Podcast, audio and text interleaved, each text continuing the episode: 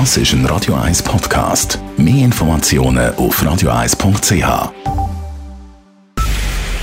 Es ist 9 Uhr. Radio 1, der Tag in 3 Minuten. Mit Sabrina Marcolin. Die Credit Suisse muss knapp 930 Millionen US-Dollar Schadenersatz an einen georgischen Milliardär zahlen. Ein Gericht in Singapur hat die Großbank zu dieser Zahlung verurteilt. Der Milliardär habe das Geld wegen der CS verloren, heißt es im Urteil. Die Credit Suisse schrieb in einer Stellungnahme, das Urteil sei falsch und werfe weitreichende Rechtsfragen auf. Das Urteil sei noch nicht rechtskräftig und man werde es anfechten, kündigte die Bank an. Mit sogenanntem dynamischen Electronic Monitoring möchte der Kanton Zürich verstärkt gegen häusliche Gewalt vorgehen. Das Electronic Monitoring findet im Kanton Zürich bereits Anwendung. Dabei kann kontrolliert werden, ob eine Tatperson ein verordnetes Rayonverbot einhält. Nun möchte der Kanton noch einen Schritt weitergehen.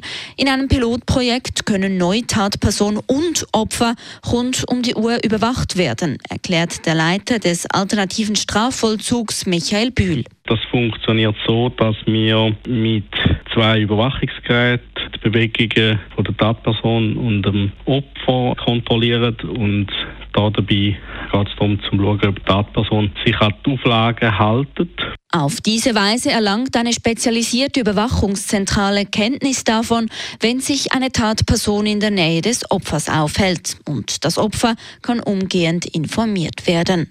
Der Zürcher Pilotbetrieb startet im August und dauert bis im Juli 2024. Die Stadt Zürich sucht einen Anbieter, der das Klimagas im Klärwerk Werthölzli abholt und langfristig speichert.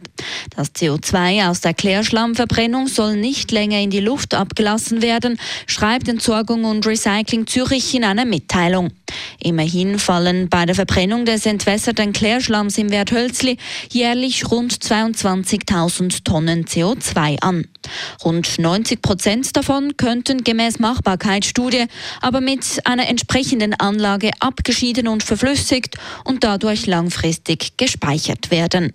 Die Stadt Zürich sucht daher einen Abnehmer für das CO2 und hat einen entsprechenden Auftrag ausgeschrieben. Radio 1, Wetter.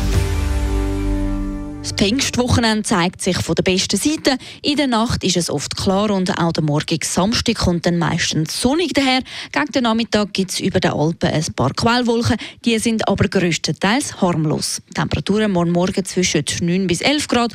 Am Nachmittag gibt es bis zu 24 Grad. Das war der Tag in 3 Minuten.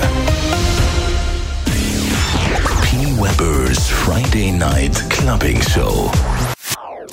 Das ist ein Radio 1 Podcast. Mehr Informationen auf radio1.ch.